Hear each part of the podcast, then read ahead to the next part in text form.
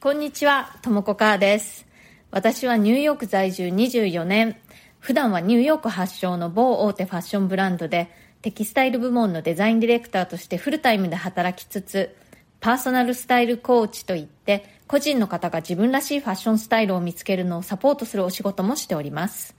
このチャンネル、ニューヨーク人生劇場では、人種のるつぼ、何でもありのニューヨークで、私が働いて、暮らして、経験したことや、日々の生活の中であったちょっと面白いことや気づきなどについてお伝えしていきます。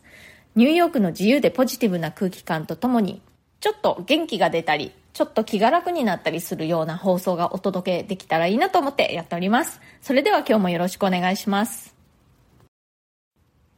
え今日はですね、えー、褒めて伸ばすというハッシュタグにのっとってお話ししたいと思うんですけれども、皆さんは褒められて伸びるタイプですか？それとも叱られて伸びるタイプですか？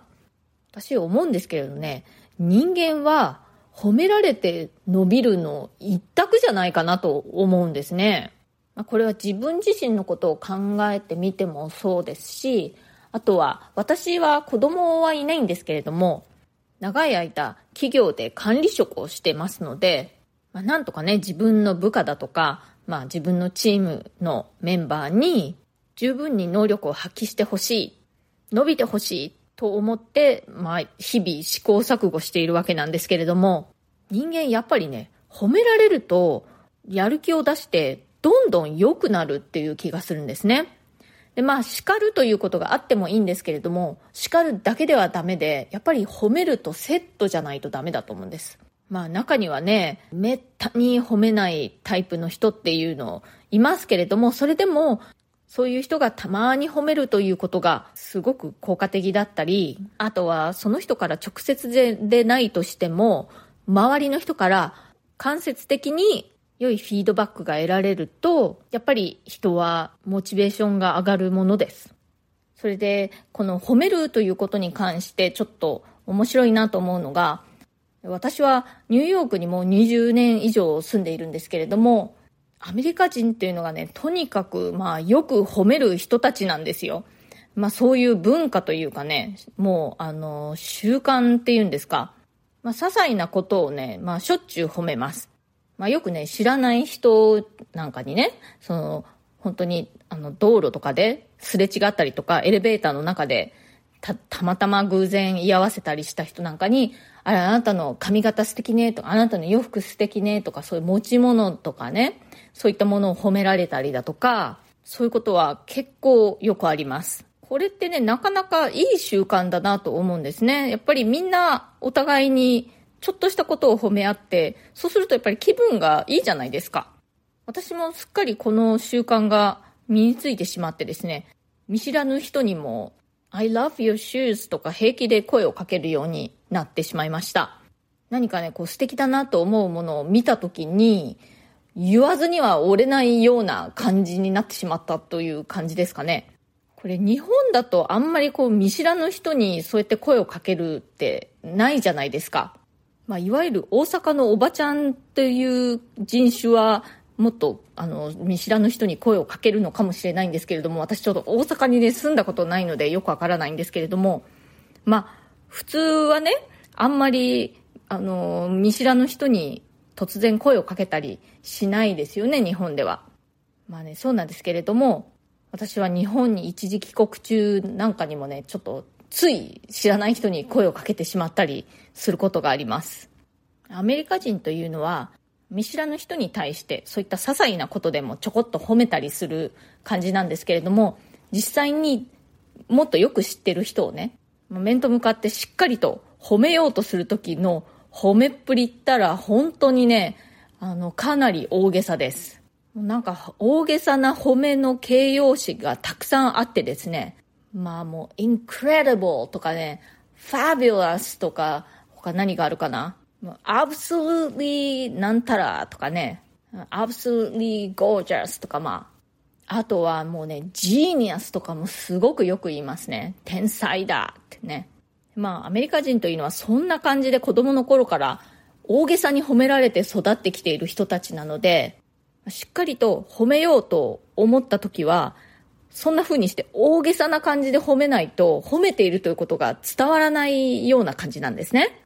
まあ私は大人になるまで日本で育ちましたので、そんな風にしてね、大げさに褒めるっていうような習慣というのは、まあもともとはないわけなんですけれども、アメリカで暮らす以上、アメリカのやり方に合わせていかないといけないかなという感じで、女優になったつもりでね、そこは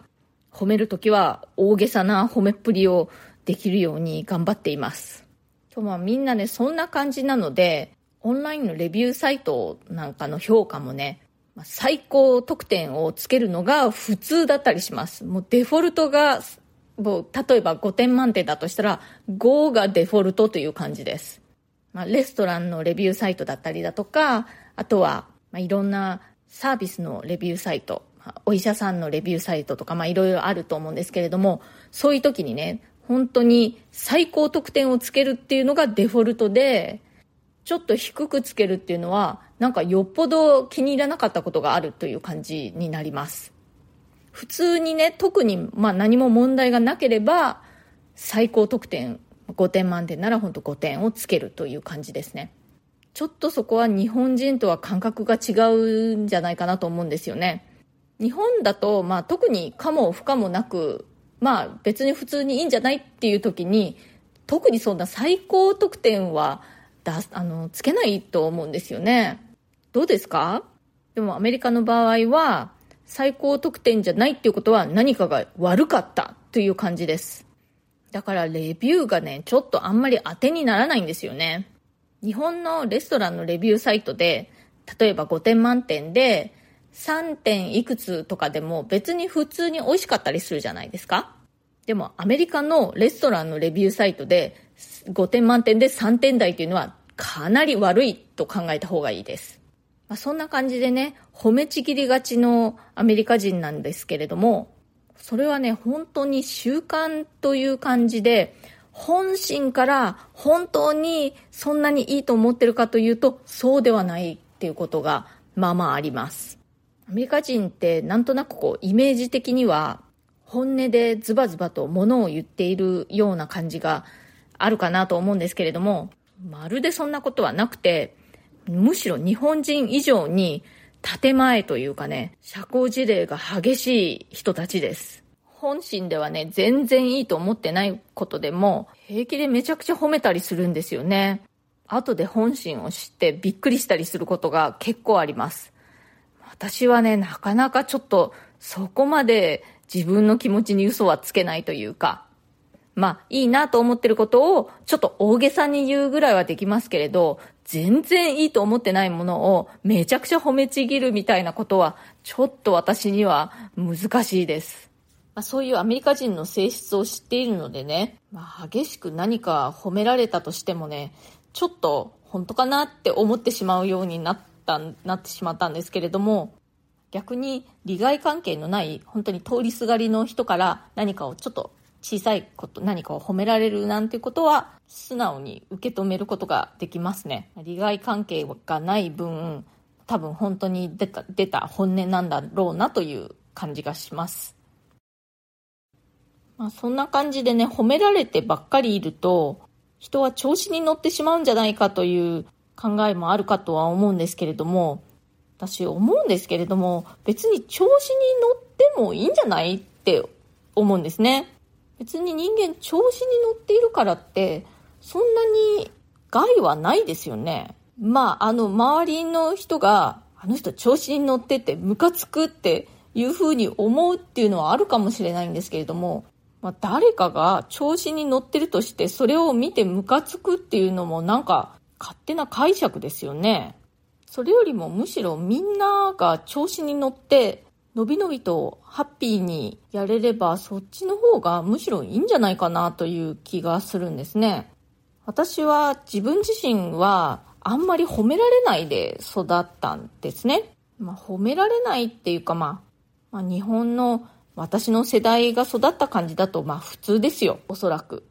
だからアメリカ人みたいにすごく褒められて育っていたらどんな風な人生だったかなってちょっと思うんですね。思いっきり調子に乗っ育ってみたかったなぁと。ちょっと思いますね。そんな風に感じるので、私は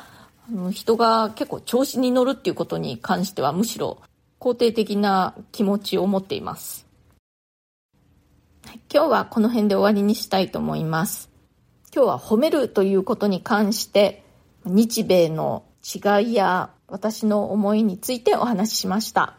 今日の放送が気に入ってくださったら、それから私の放送また聞いてみてもいいなと思ってくださいましたらですね、ぜひチャンネルのフォローをよろしくお願いします。そうすると私が更新した時に通知が出ますのでお聞き逃しがないかと思います。それからこちらニューヨーク人生劇場では質問、リクエスト、相談など受け付けております。ニューヨークのことやファッションのこと、キャリアのこと、キャリアチェンジのこと、海外で暮らすこと、海外で働くこと、それ以外でも何でも私に聞いてみたいと思うことありましたら、ぜひお気軽に送ってください。コメント欄からでも OK ですし、私のプロフィールのところに質問できるリンクというのを貼ってますので、そちらからでも大丈夫です。匿名でも大丈夫ですよ。回答、お返事はこの放送を通じて随時やっていきます。今日も最後まで聞いてくださってありがとうございました。それではまた次回、ともこかーでした。